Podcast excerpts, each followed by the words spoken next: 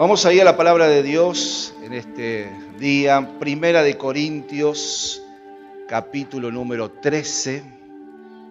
Primera de Corintios, capítulo 13. Y hoy quiero hablarte sobre la importancia del amor. Porque el amor es importante. El amor es importante tanto en la iglesia, tanto en la familia, tanto en los matrimonios, tanto en la sociedad, etcétera. El amor es muy importante. Y la palabra de Dios nos enseña que en los días postreros, es decir, en los días que estamos viviendo hoy, en el mundo y sobre todo en lo cotidiano, en nuestras sociedades, vemos que la maldad, la violencia, los abusos, la delincuencia, la corrupción moral, etcétera, cada vez va más en aumento. Y como resultado a todo esto, el amor de muchos se enfriará. Jesús lo dijo allí en Mateo 24, 12. Y por haberse multiplicado la maldad, el amor de muchos se enfriará. Pero ese enfriamiento del amor que va avanzando poco a poco en las sociedades, no podemos permitir que ocurra lo mismo en la iglesia del Señor. No podemos permitir que ocurra lo mismo en nuestras familias, en nuestras vidas. El apóstol Pablo escribió la primera carta a los Corintios alrededor de los años 54-55 después de Cristo, es decir, un poco tiempo después de que la iglesia de Corinto se había sido fundada, más o menos en los años 50-51 aproximadamente. Y en esos pocos años, desde que se fundó la iglesia hasta que escribió la carta de Primera de los Corintios, la iglesia de Corinto había crecido tanto en lo numérico como también en el conocimiento de la palabra, en los dones pero lastimosamente no habían crecido en amor, sino que eran una iglesia en la cual había divisiones, habían contiendas, habían peleas. Pablo lo dice allí en 1 Corintios capítulo 1, versos 10 y 11, te invito a que lo puedas buscar. 1 Corintios 1, 10 Allí Pablo nos va a dar un pantallazo de cómo estaba la iglesia de Corinto. Él dice, os ruego pues, hermanos, por el nombre de nuestro Señor Jesucristo, que habléis todos una misma cosa, y que no haya entre vosotros divisiones, sino que estéis perfectamente unidos en una misma mente y en un mismo parecer porque he sido informado acerca de vosotros, hermanos míos, por los de Cloé, que hay entre vosotros contiendas. Y donde hay contiendas es porque no reina el amor. Donde hay divisiones, donde hay peleas, es porque no reina el amor. Mire, le cuento rápidamente, en la iglesia de Corinto tenían divisiones y contiendas por las vestimentas de las mujeres. Que si la mujer tenía que usar un óvelo para orar, actualmente pollera, pantalón, maquillaje, sí o no, etc. En la iglesia de Corinto tenía divisiones y contiendas por los pastores y líderes. Algunos decían que eran de Pablo, otros de Apolos, otros eran de Cefas, y actualmente parece que ninguno es de Cristo y seguimos al hombre. En la iglesia de Corinto tenían divisiones, tenían contiendas por las clases sociales y las diferencias que se hacían, sobre todo cuando se celebraba la cena del Señor. En la iglesia de Corinto tenían divisiones y contiendas por causa de los dones espirituales. La pregunta es, ¿cuántos quisiéramos ir a esa iglesia? Yo no pero la iglesia de Corinto tenía estas características en los primeros años de vida. Tenían divisiones a causa de los dones espirituales. estos cristianos se habían vuelto orgullosos por sus propios dones espirituales que recibieron por gracia de Dios. Se habían vuelto tan orgullosos por lo que el Señor les había dado, por esos dones que se manifestaban en sus vidas, pero menospreciaban los dones de los demás, porque los dones de ellos, según ellos, eran más importantes. Para ellos, el hablar en lenguas y el profetizar eran los principales dones. Y en cuanto alguien no tenía esos dones, los menospreciaban, los dejaban de lado. Había divisiones, había contienda, como bien enseña Pablo allí en su primera carta a los Corintos. Para ellos, para la iglesia de Corinto, los dones espirituales se habían convertido en motivo de división y no de edificación. Y qué triste que pase esto en la iglesia del Señor. Que los dones que son gracia de Dios, que Dios nos da para que podamos servirle a Él, en la iglesia de Corintios se habían convertido en causa de división de pleitos, de discusiones y no de edificación.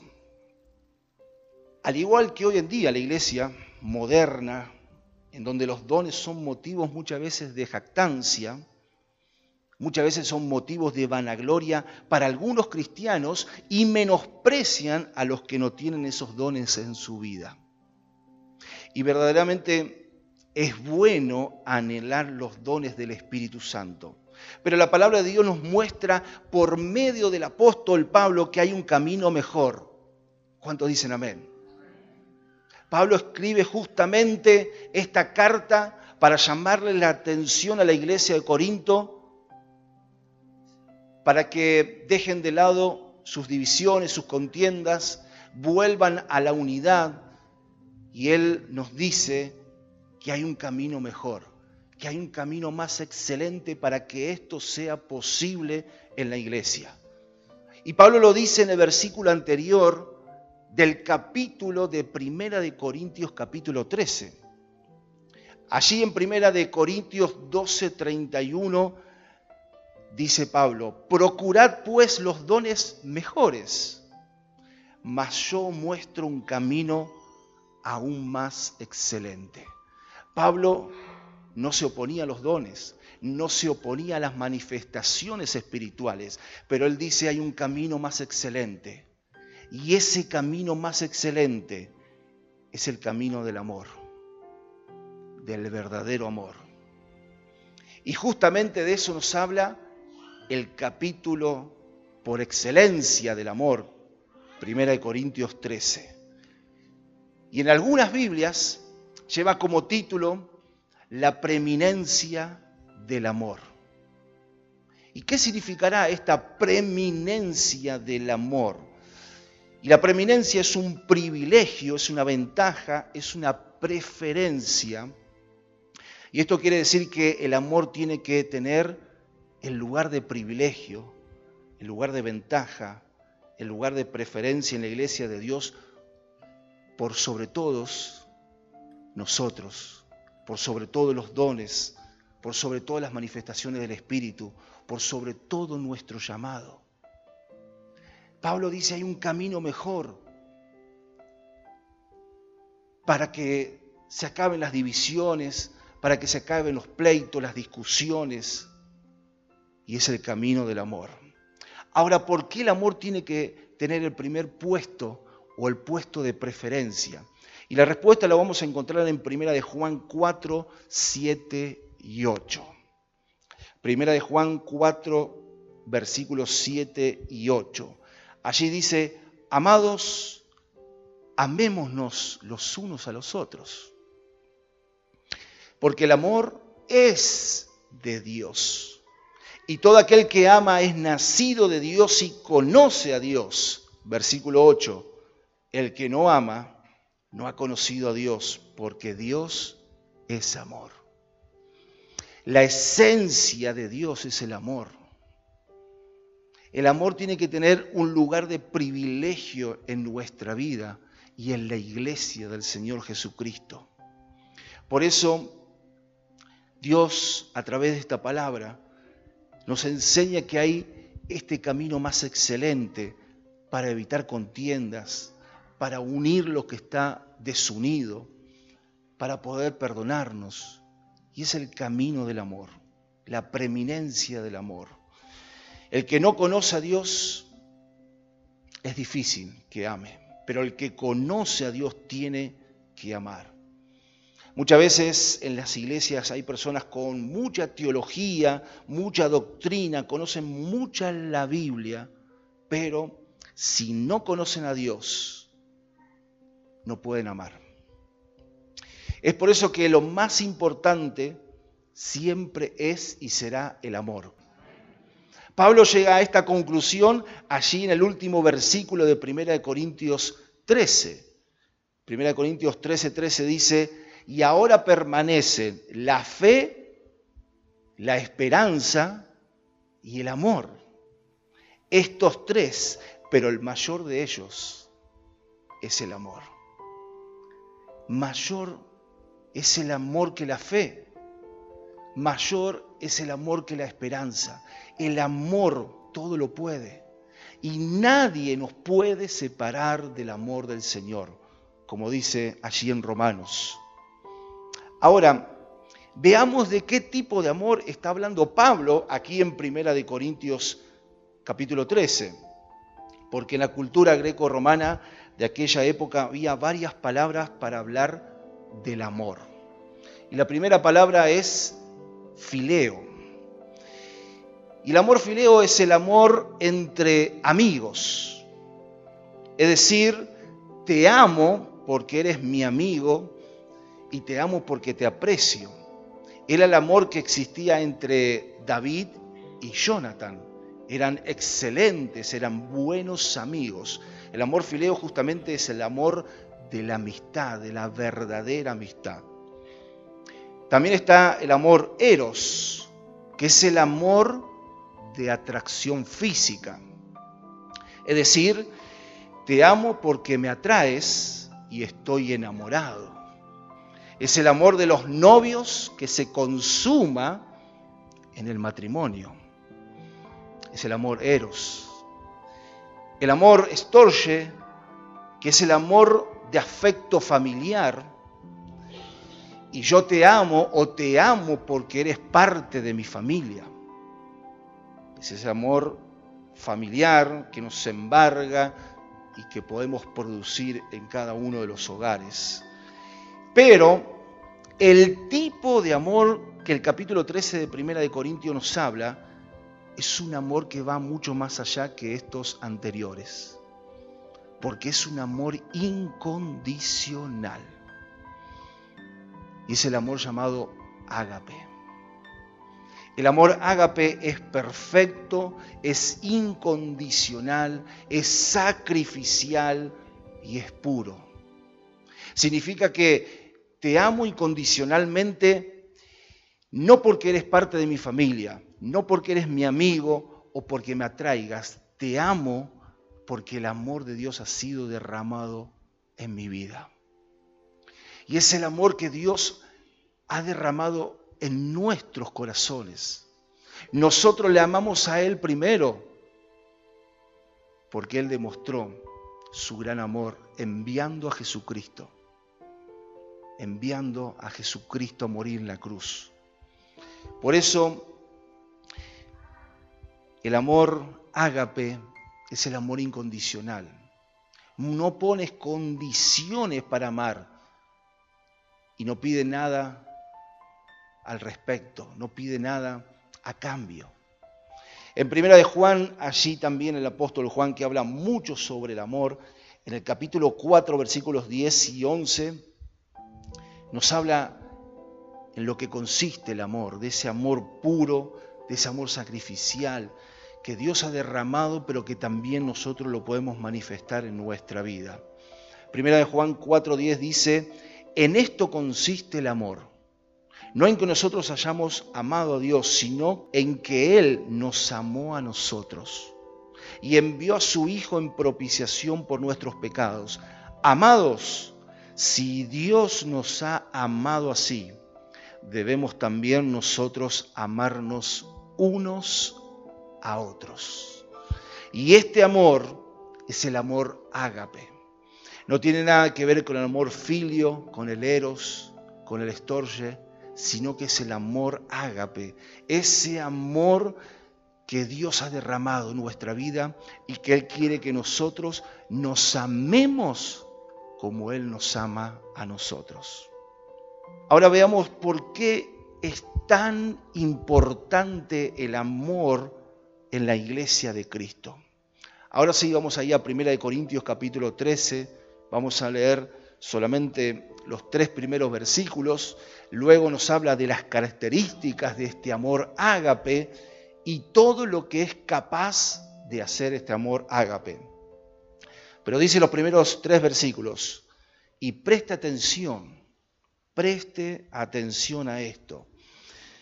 1 Corintios 13, 1 dice, si yo hablase lenguas humanas y angélicas y no tengo amor, vengo a ser como metal que resuena o címbalo que retiñe. Y si tuviese profecía y entendiese todos los misterios y toda ciencia, y si tuviese toda la fe, de tal manera que trasladase los montes y no tengo amor, nada soy. Y si repartiese todos mis bienes para dar de comer a los pobres, y si entregase mi cuerpo para ser quemado, y no tengo amor, de nada me sirve. Y Dios por medio de Pablo tenía que corregir a la iglesia de Corinto porque habían llegado a pensar que por tener muchos dones del Espíritu, por tener manifestaciones espirituales en la iglesia, eso significaba que Dios estaba totalmente de acuerdo con ellos y que no necesitaban nada más. Pero Pablo les hace ver que una persona o una congregación puede tener muchos dones y está bárbaro, puede tener mucha sabiduría, mucha ciencia, puede tener mucho servicio a Dios y al prójimo, pero si no tiene amor, no tiene nada. No tiene nada que pueda agradarle a Dios. Lamentablemente, no tiene nada que le agrade a Dios. Volvamos al versículo 1. Dice, si yo hablase en lenguas humanas y angélica si no tengo amor. Vengo a ser como metal que resuena o címbalo que retiñe. Miren, nuestras palabras, por muy espirituales que se escuchen, si no vienen de un corazón lleno de amor, son palabras vacías y huecas. Allí habla sobre el címbalo que retiñe. Y reteñir viene del griego alalazo, que significa lanzar alaridos, chillar, es decir, que son palabras que pueden ser muy bonitas ante el ojo humano, pero son desagradables a Dios por su hipocresía, porque no vienen de un corazón lleno de amor.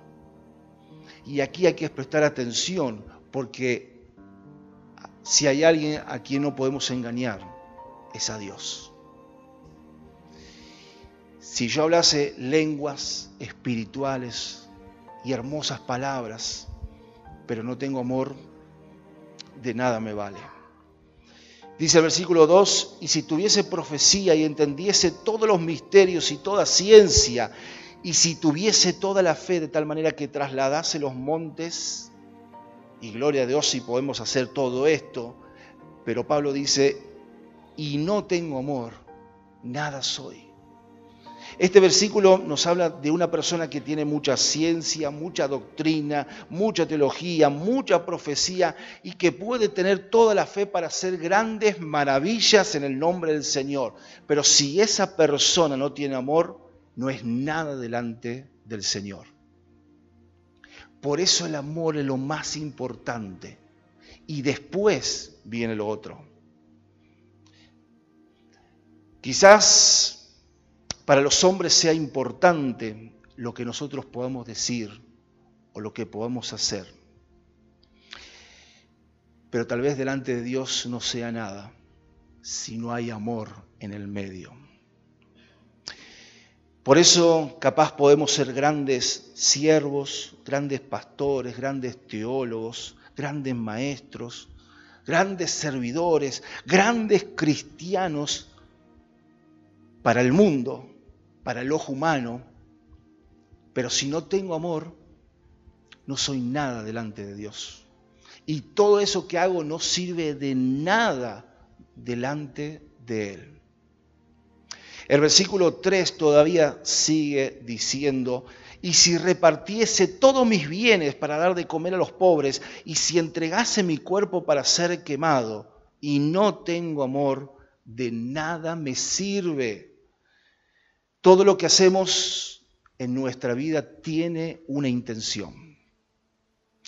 Y Dios no ve solamente nuestras acciones, sino que ve también nuestras intenciones. ¿Cómo están las intenciones de nuestro corazón para poder después hacer? Porque Pablo nos está dando una tremenda lección y nos dice, las intenciones pueden ser las mejores. Puedo dar todo mi dinero para que los pobres puedan comer. Puedo entregarme como mártir en el nombre del Jesucristo. Pero si no tengo amor, si la intención detrás de todo eso de lo que yo hago no es el amor, no me sirve de nada. Por eso la preeminencia del amor, por eso la importancia del amor del Señor, ese amor ágape que Dios ha sido bueno con nosotros y nos ha derramado de su amor para que también nosotros podamos derramarlo en la vida de otros. Amén. Quizás podamos darlo todo, podamos hacer grandes sacrificios por el Señor, pero si la intención de todo esto no está detrás del amor, no me sirve de nada. Es una acción sin premio, una acción sin bendición, una acción sin galardón, porque detrás de todo siempre debe estar la motivación correcta y es el amor. No es que Pablo nos está diciendo que no hagamos caridad, que no nos preparemos teológicamente, que no tengamos fe, que no practiquemos nuestros dones, sino todo el contrario. Pablo dice, hagan todo eso, porque en eso se basa el Evangelio, en hacer todo eso, pero lo tienen que hacer con la motivación correcta y es el amor. Amén, iglesia. Si detrás de todo lo que hacemos no existe el amor, no nos sirve de nada. No nos sirve de nada. No hay frutos, no hay recompensa, no hay bendición de nuestro Dios. Y por eso es tan importante el desarrollo del amor de Dios en nuestra vida, ese amor ágape el amor perfecto, el amor incondicional, el amor sacrificial y puro de nuestro Dios que ha sido derramado en nuestra vida, que lo tenemos y lo tenemos que manifestar a nuestro prójimo. Amén. Termino con esto. Juan 13.1. Se trata de la última Pascua que Jesús va a compartir en esa cena especial con sus discípulos. Juan 13.1. Y dice, antes de la fiesta de la Pascua, sabiendo Jesús que su hora había llegado para que pasase de este mundo al Padre, como había amado los suyos que estaban en el mundo, los amó hasta el fin. Los amó hasta el fin. Y Jesús pudo dar su vida.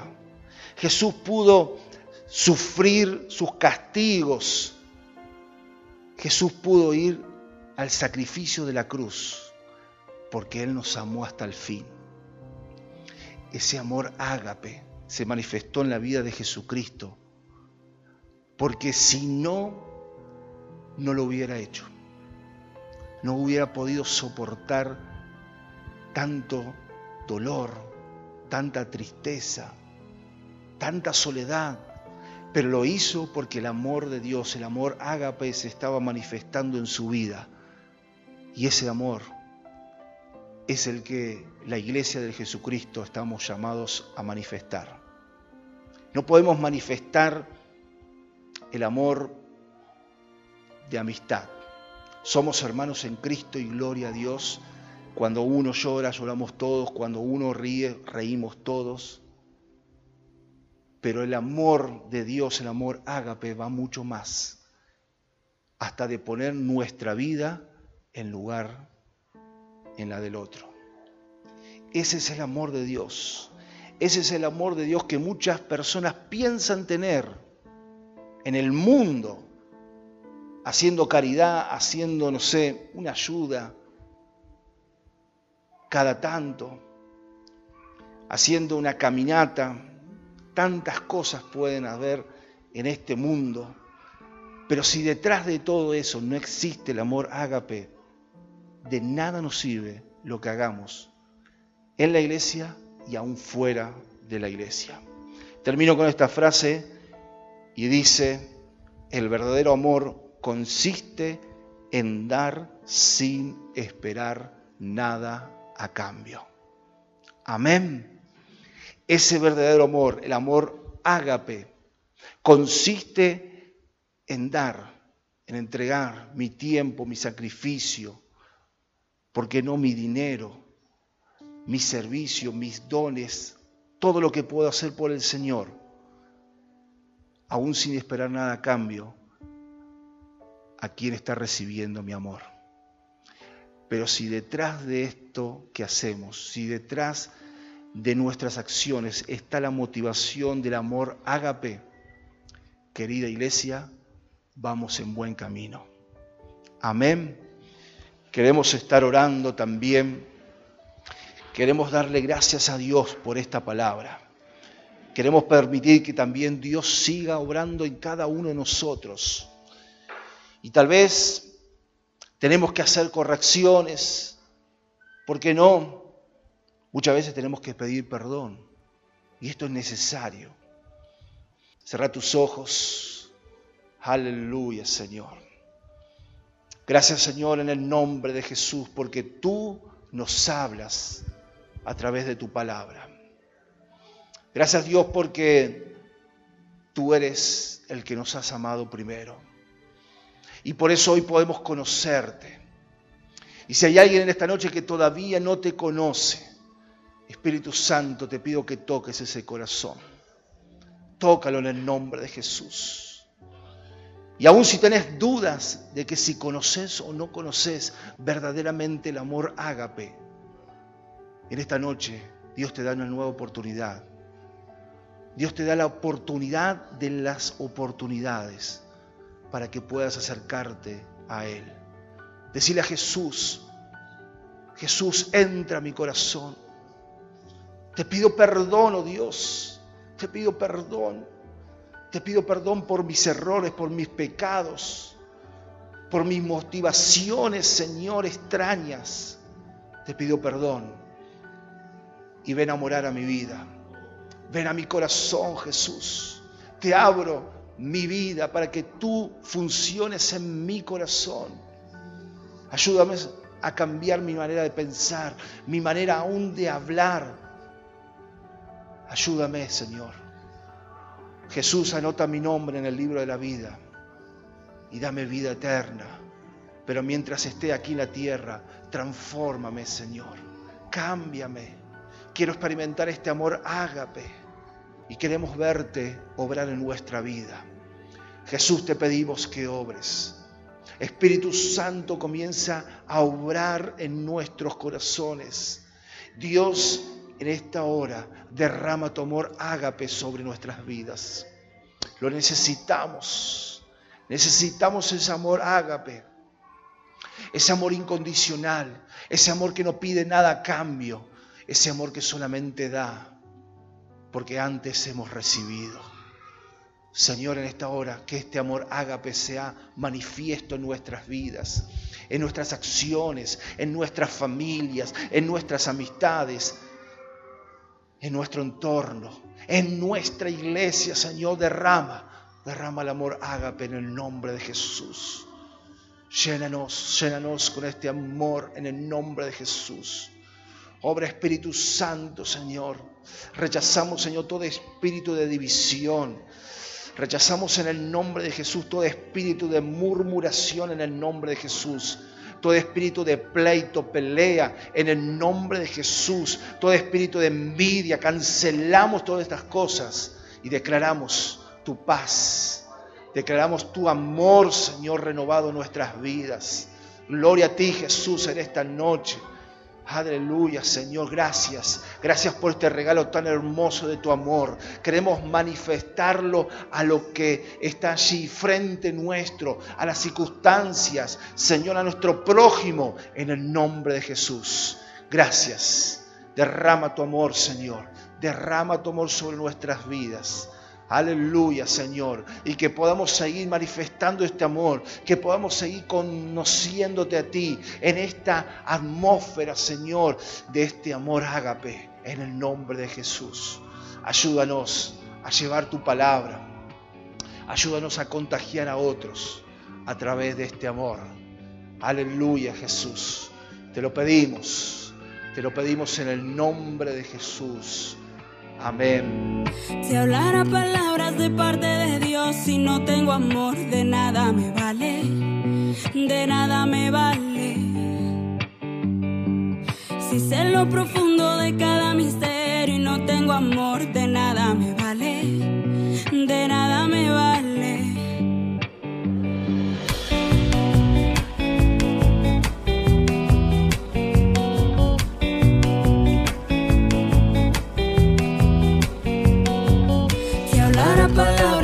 De Dios, si no tengo amor, de nada me vale, de nada me vale.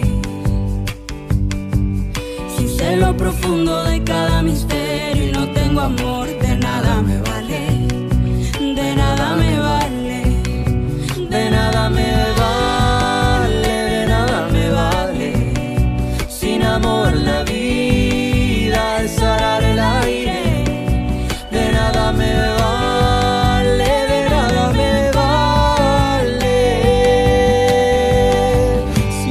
las manos no ayudan a nadie.